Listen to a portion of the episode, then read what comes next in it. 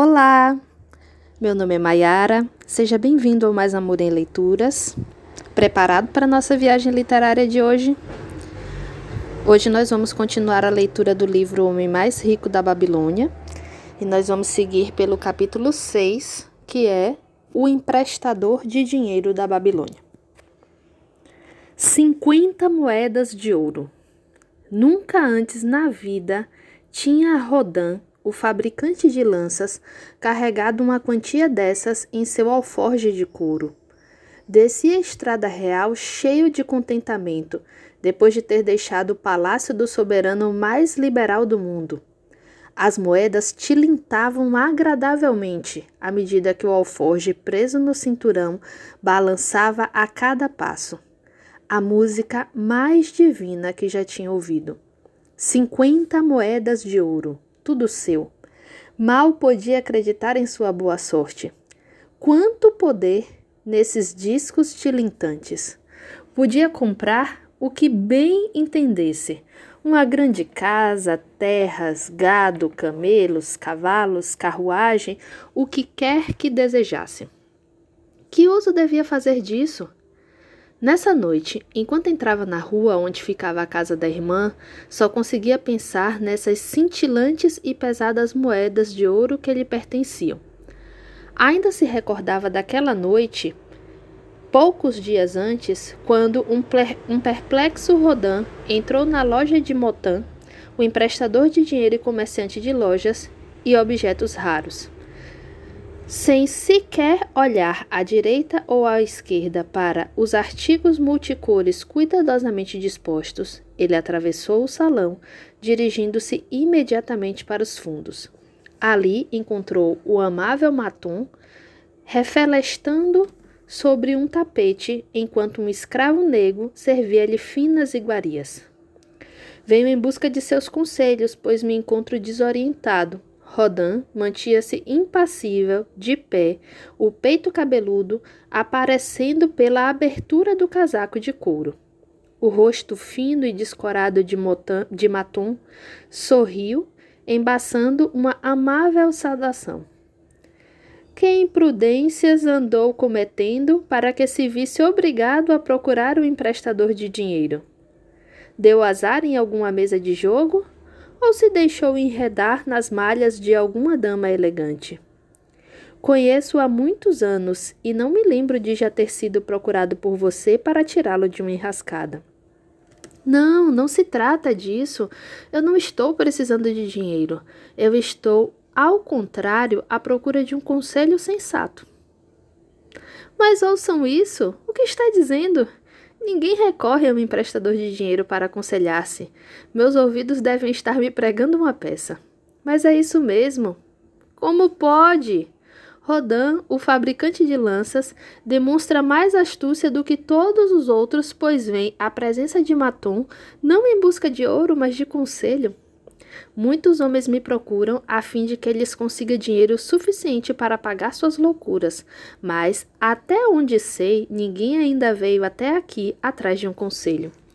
Contudo, quem realmente pode ser mais hábil nesses assuntos que o emprestador de dinheiro, a quem geralmente se pede socorro em momentos críticos. Você comerá comigo, Rodan, comentou ele. Será meu convidado essa noite. Ande, ordenou ao escravo negro. Estenda um tapete para o meu amigo Rodan, o fabricante de lanças que veio me pedir um conselho. Ele será meu honrado conviva. Traga-lhe bastante comida e reserve-lhe a maior taça da casa. Escolha o melhor vinho, ele bem merece. Agora me diga, quais são os seus problemas? Trata-se de um presente do rei. Um presente do rei? O rei o presenteou com algo que acabou se transformando num problema para você? Que tipo de presente? Por ter ficado muito satisfeito com o desenho que lhe apresentei para uma nova ponta das lanças da Guarda Real, nosso soberano me deu um presente, 50 moedas de ouro, e agora me acho totalmente desorientado. Tenho sido quase a todo instante intimado por aqueles que gostariam de compartilhar essa riqueza comigo. É natural, os homens sempre querem mais ouro do que eles têm e gostariam de ver aquele que o ganha facilmente dividi-lo com ele. Mas você não pode dizer não. Sua vontade não é tão forte quanto seu punho? Posso dizer não a muita gente, mas às vezes seria mais fácil dizer sim. Poderia recusar-me a dividir-lo com minha irmã única, a quem sou inteiramente devotado? Certamente sua própria irmã não pensaria em privá-lo do gozo de sua recompensa. Mas é em consideração a Aramã, seu marido, que ela gostaria que se tornasse um rico comerciante. Ela acha que ele nunca teve uma chance e me implora que ele empreste esse dinheiro a fim de que ele possa tornar-se um próspero comerciante, pagando-me então a partir de seus lucros. Meu amigo, comentou Motan, esse é um belo assunto para uma discussão. O ouro traz para o seu possuidor responsabilidade e uma nova maneira de agir com os companheiros. Traz o medo de perdê-lo e até de ser enganado. Traz uma sensação de poder e disponibilidade para praticar o bem. Pode ainda fazer com que suas melhores intenções lhe arranjem, lhe arranjem belas dificuldades. Nunca ouviu falar daquele fazendeiro de Nínive que podia entender a língua dos animais? Acho que não, pois não é realmente o tipo de história que os homens gostam de contar a uma pessoa ocupada com a fundição de bronze. Mas quero contá-la a você para que saiba que pedir emprestado e emprestar significa mais do que o simples fato do ouro passar das mãos de uma pessoa para as mãos de outra. Esse fazendeiro, que podia entender a conversa que os animais mantinham entre si, demorava-se toda noite no quintal da fazenda, justamente para ouvir o que eles diziam. Uma noite, ele ouviu o cavalo queixando-se ao asno dos rigores de sua sorte. Trabalho puxando o arado de manhã e à noite. Por mais quente que esteja o dia, por mais cansadas que se sintam minhas pernas, por mais que o laço esfole meu pescoço, sou obrigado a dar conta do recado. Você, entretanto, é uma criatura que tem suas horas de descanso. Você é forrado com mantas multicores e não tem mais que carregar nosso amo aos lugares aonde ele deseja ir. Quando o homem não sai, você fica descansando e comendo a grama verde durante todo o dia. O asno, apesar de seus famosos coices, era um belo companheiro e simpatizava com o cavalo. Meu bom amigo, replicou ele, você realmente trabalha muito pesado. Eu gostaria de ajudá-lo. Por isso direi como pode fazer para ter um dia de descanso. Pela manhã, quando o escravo vier para amarrá-lo ao arado, deite-se no chão e solte os maiores gemidos que puder, para que ele diga que você se encontra doente e não tem condição de trabalhar. Assim fez o cavalo. E no outro dia o escravo saiu à cata do amo para comunicar-lhe que o cavalo estava doente e não podia ser amarrado ao arado. Então disse o fazendeiro: Use o asno para fazer o serviço. Durante o dia inteiro, o asno, que só tinha querido ajudar um companheiro, viu-se compelido a dar conta da tarefa do outro. À noite, depois de desamarrado do arado, seu coração estava amargo, as pernas em frangalhos, o pescoço todo esfolado. O fazendeiro tinha permanecido no terreiro para escutar. O cavalo iniciou a conversa. Você é um bom amigo. Devido ao seu sábio conselho, pude descansar durante o dia. Enquanto eu, reclamou o asno, sou como toda essa gente de bom coração que começa por ajudar um amigo e acaba sendo obrigada a fazer as tarefas dele. A partir de agora, você deve puxar, como sempre, o arado, pois ouviu o amo ordenar ao escravo que o leve para o açougueiro se você ficar doente de novo. Tomara que ele o faça mesmo, pois você é um companheiro preguiçoso. A partir de então, não se falaram mais. Aquele episódio acabou com a amizade dos dois. Saberia me dizer a, saberia me dizer a moral dessa história, Rodan? É uma boa história, respondeu Rodan, mas não percebo que moral pode haver. Não achava que você saberia, mas existe, e é muito simples. Apenas isso. Se deseja ajudar um amigo, faça-o, mas de modo que os fardos dele não sejam colocados sobre os seus ombros. Nossa! Fantástico. Não tinha pensado nisso. É uma sábia moral. Não quero assumir os fardos do marido de minha irmã. Mas há uma coisa: você empresta muita gente. Os que pedem emprestado não lhe pagam? Matum sorriu o sorriso daquele cuja alma está repleta de experiência de vida. Que emprestador de dinheiro teria êxito se os que lhe pedem emprestado não pudessem pagar? O emprestador não deve ser sensato e considerar cuidadosamente se seu ouro terá um desempenho provedoso para o credor e se voltará em maior quantidade para ele, ou se será um devasta ou se será devastado por uma pessoa incapaz de fazer um uso inteligente do dinheiro, deixando sem seu tesouro e obrigando aquele que fez o empréstimo a um débito que não pode acertar? Eu lhe mostrarei os objetos guardados em minha caixa de penhores e deixarei que eles lhe contem algumas dessas histórias. Ele trouxe para o aposento uma grande caixa forrada com pele de porco vermelha e enfeitada com desenhos de bronze. Colocando-a no chão, agachou-se diante dela, as duas mãos sobre a tampa. Exijo de cada pessoa a quem empresto dinheiro um penhor que fica guardado nessa caixa até que a dívida seja saldada. Quando pagam, devolvo. Se nunca o fazem, fico com penhor como uma permanente recordação daquele que não foi digno da minha confiança. Os empréstimos mais seguros, de acordo com as experiências que tive com minha caixa de penhores, são para aqueles cujos bens têm mais valor que o empréstimo que desejam. São donos de terras ou joias, camelos ou outras coisas que podem ser vendidas para amortizar a quantia em débito. Alguns penhores são joias mais valiosas que a dívida. Outros são documentos estabelecendo que, em caso de não pagamento, o devedor dessa natureza assegura-me quanto ao retorno de meu capital mais os rendimentos, pois o empréstimo está baseado no valor dos bens. Em outra classe, acham-se os devedores, que têm capacidade para ganhar dinheiro. São como você, trabalham ou prestam serviços em troca de uma remuneração. Eles têm algum tipo de renda, e se são honestos e não sofrem nenhum infortúnio, sei que posso contar com o pagamento do empréstimo, além dos juros combinados. Tais compromissos estão baseados no esforço humano. Temos ainda os que não possuem nada de valor nem mostram capacidade para uma remuneração periódica. A vida é dura e sempre existirá quem se veja derrotado por suas, minim, por suas exigências. Aos empréstimos que lhes faço, ainda que tenha o cuidado de estabelecer quantias mínimas, minha caixa de penhores poderá censurar-me pelos anos vindouros, a menos que tais quantias sejam garantidas por bons amigos desses devedores, que os veem como pessoas honradas. Matum destravou o fecho e abriu a tampa. Rodan curvou-se avidamente para a frente.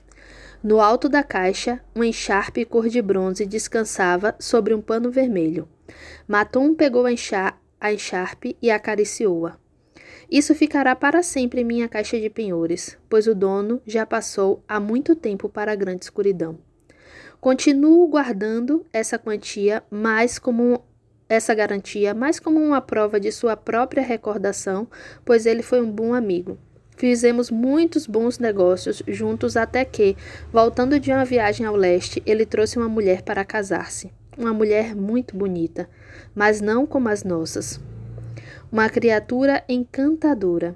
Ele gastou todo o seu dinheiro para satisfazer os desejos dela. Veio até mim em grande desespero quando já se achava numa situação deplorável. Discutimos o assunto. Contei-lhe que eu ajudaria a retomar seus próprios negócios. Ele jurou pelo grande touro que estava disposto a fazê-lo. Mas não era o que estava escrito. Numa briga, ela enfiou-lhe uma faca no peito. Ela? perguntou Rodan. Sim, claro. Isso pertencia a ela. Ela apanhou o pano vermelho, amargando um terrível remorso. A mulher atirou-se às águas do Eufrates. Esses dois empréstimos nunca serão pagos.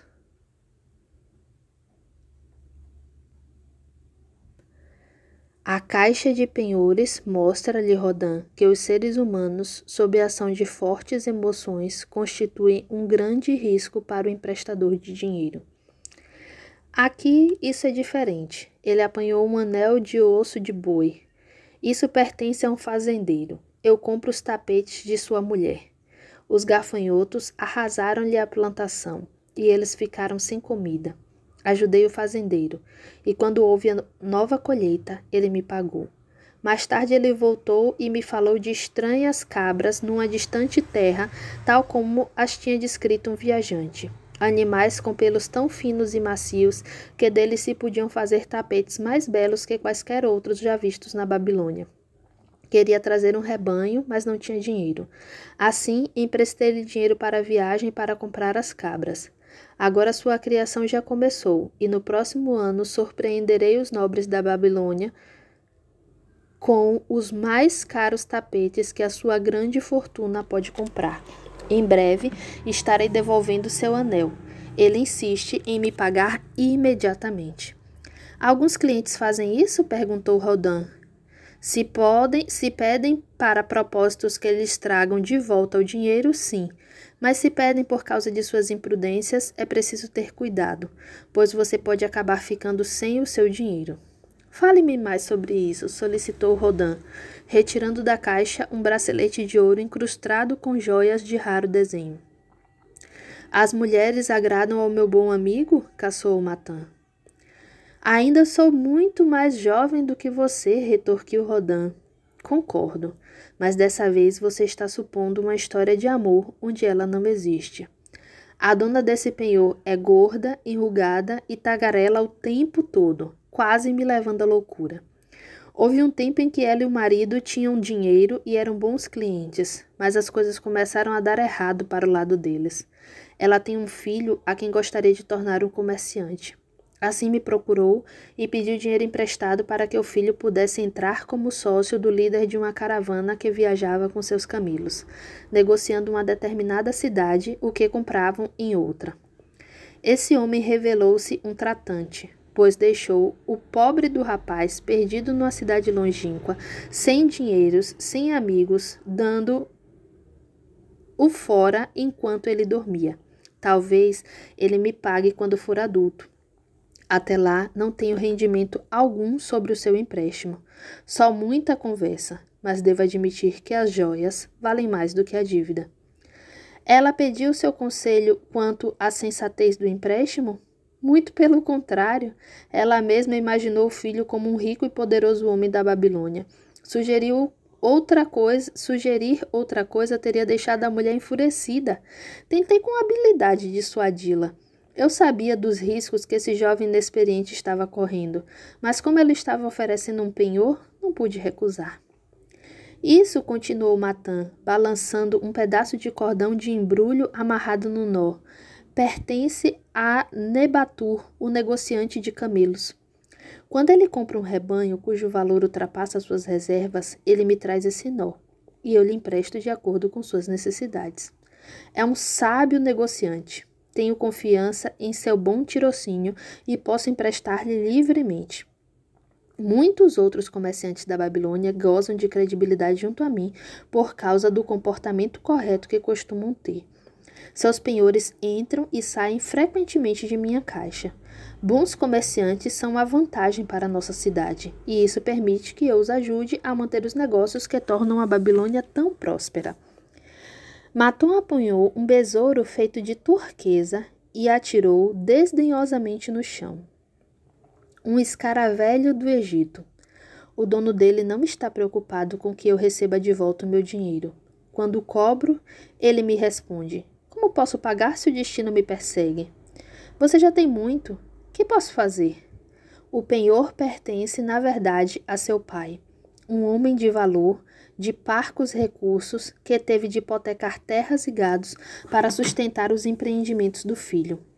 O jovem conseguiu algum sucesso no início e logo ficou empolgado com a perspectiva de obter uma grande fortuna. Era ainda imaturo e suas empresas foram à bancarrota. A juventude é ambiciosa. Ela gostaria de encontrar atalhos para a riqueza e as boas coisas que essa propicia. Para conseguir ficar rapidamente rico, o jovem é capaz de fazer empréstimos insensatos. Como ainda não reuniu um bom número de experiência, nem percebe que uma dívida desesperada é como um poço profundo aonde se pode descer muito depressa e ali ficar por muitos dias lutando em vão para sair.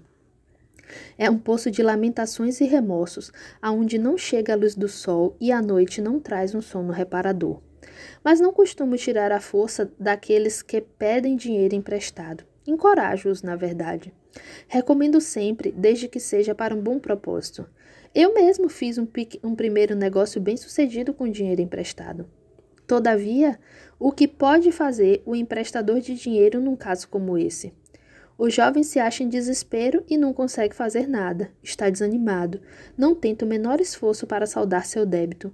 Meu coração luta contra a ideia de privar o pai de sua terra e do seu gado.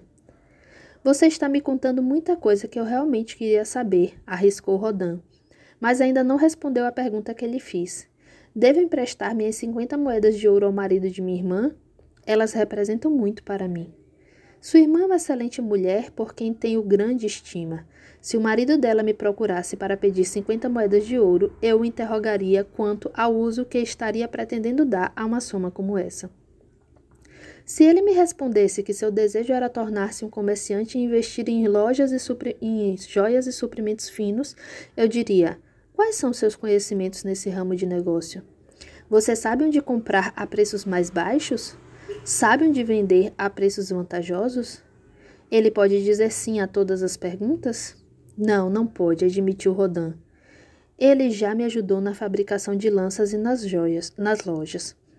Então eu lhe diria que seus propósitos não são sensatos. Os comerciantes devem aprender o seu ofício. Por mais valiosa que fosse, sua ambição não teria chances de sucesso, e eu não lhe emprestaria dinheiro algum.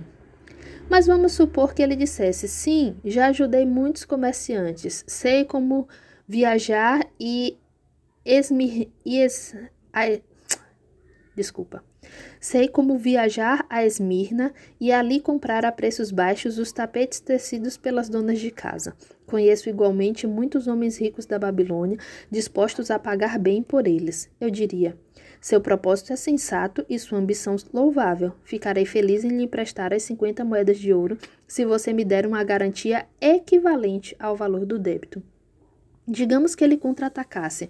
Não tenho outra garantia senão minha condição de homem honesto e a palavra de, de que lhe pagarei bem pelo empréstimo. Eu seria obrigado a ponderar.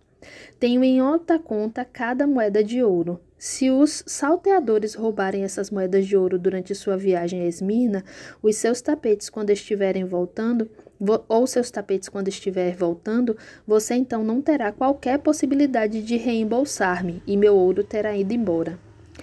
O ouro Rodan é a mercadoria do emprestador de dinheiro. É fácil emprestar. Se você concede um empréstimo insensato, ele tem poucas chances de voltar para o seu bolso. O emprestador prudente deseja não o risco do empreendimento, mas a garantia de que vai ser reembolsado.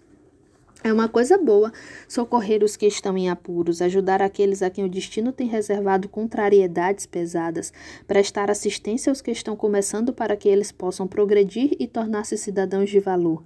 Mas tudo isso deve ser propiciado com sensatez. Você com certeza ainda se recorda do asno da história. Em nosso desejo de ser úteis, podemos correr o risco de carregar os fardos que pertencem a outros. Novamente me desviei de sua pergunta. Rodan, novamente me, des me desviei de sua pergunta, Rodan.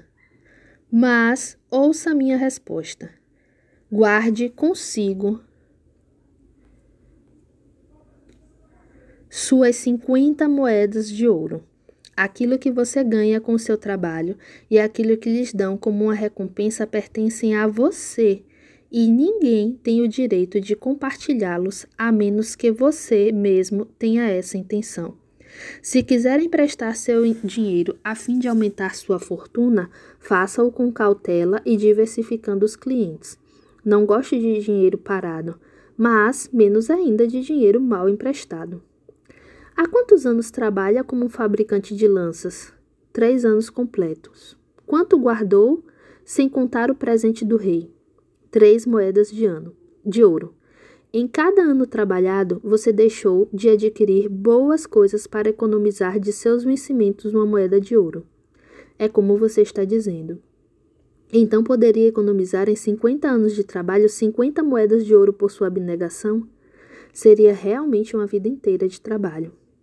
Acha que sua irmã desejaria acabar com as economias de 50 anos de trabalho para que seu marido possa fazer uma tentativa na profissão de negociante? Bem, nos termos que você está usando, não. Então vá até ela e diga-lhe: Trabalhei todos os dias, exceto de descanso, durante três anos, de manhã à noite, e recusando a mim mesmo muitas coisas que meu coração desejava. Minhas economias em cada ano de trabalho e renúncia não passam de uma moeda de ouro.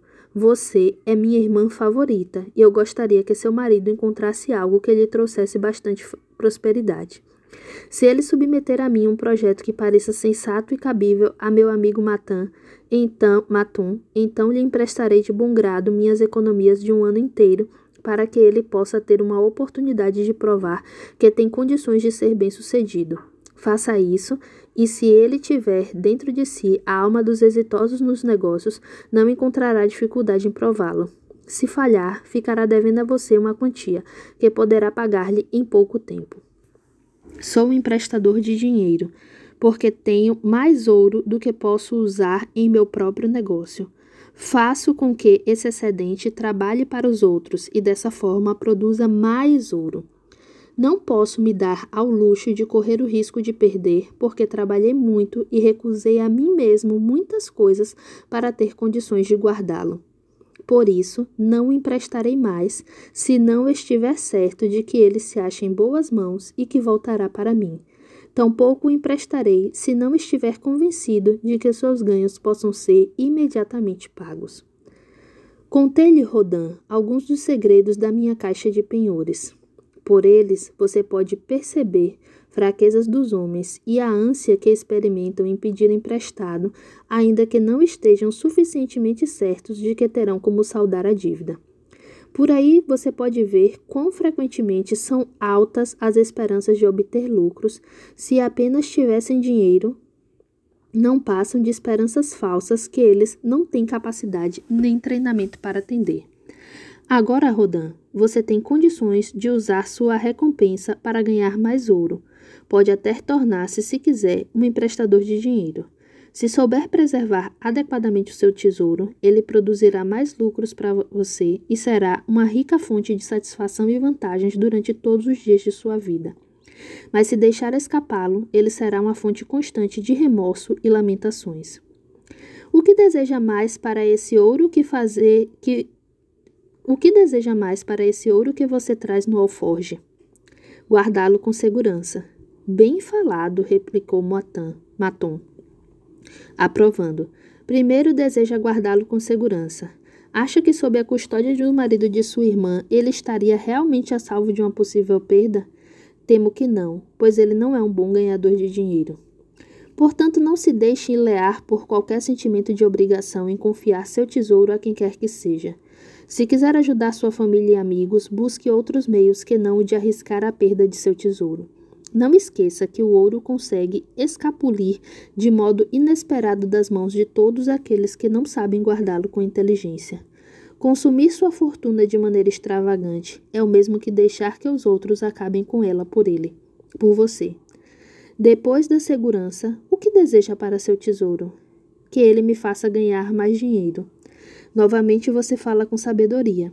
Ele foi feito para ganhar e crescer o máximo possível. O dinheiro emprestado sensatamente pode dobrar seus lucros antes que um homem como você chegue à velhice. Se se arriscar a perdê-lo, arrisca-se igualmente a deixar de ganhar tudo o que ele pode render. Por isso, não se torne a presa dos planos fantásticos de homens sem prática que sempre acreditam em encontrar meios de fazer dinheiro alcançando lucros extraordinariamente altos. Tais planos são criadores de visionários que nada sabem a respeito das infalíveis leis do negócio. Seja moderado naquilo que espera ganhar, para que possa garantir e gozar de sua fortuna. Empregá-la sobre a presença de retorno usuário é um convite à perda. Busque associar-se a homens e empreendimentos cujo sucesso é estabelecido para que o seu tesouro possa ganhar livremente com a perícia deles e ser guardado com segurança pela sabedoria e experiência deles. Assim espero que você possa evitar os infortúnios que acometem muitos dos filhos dos homens a quem os deuses decidiram por bem confiar alguma riqueza. Quando Rodanquias agra agradecer-lhe por seus sábios conselhos, Matan fez que não ouvira, mas ainda disse: O presente do rei lhe proporcionará muita sabedoria. Se resolver guardar as 50 moedas de ouro, você precisará re ser realmente cauteloso. Muitos usos o tentarão. Ouvirá muitos conselhos. Numerosas oportunidades de fazer grandes lucros serão oferecidas a você. As histórias de minha caixa de penhores devem lembrá-lo de verificar bem as possibilidades de retorno antes de deixar que uma única moeda de ouro saia de seu bolso. Quando precisar de mais conselhos, venha me procurar. Eles são dados de graça. Antes de retirar-se, leia o que está o que escrevi embaixo da tampa de minha caixa de penhores. Isso se aplica tanto a quem pede quanto a quem presta dinheiro. É melhor uma pequena cautela do que um grande remorso. Pois é, pessoal. Então, como é que ficou a bagagem de vocês depois dessa leitura? Aqui a gente termina. Nos encontramos novamente na nossa próxima leitura. Um grande abraço.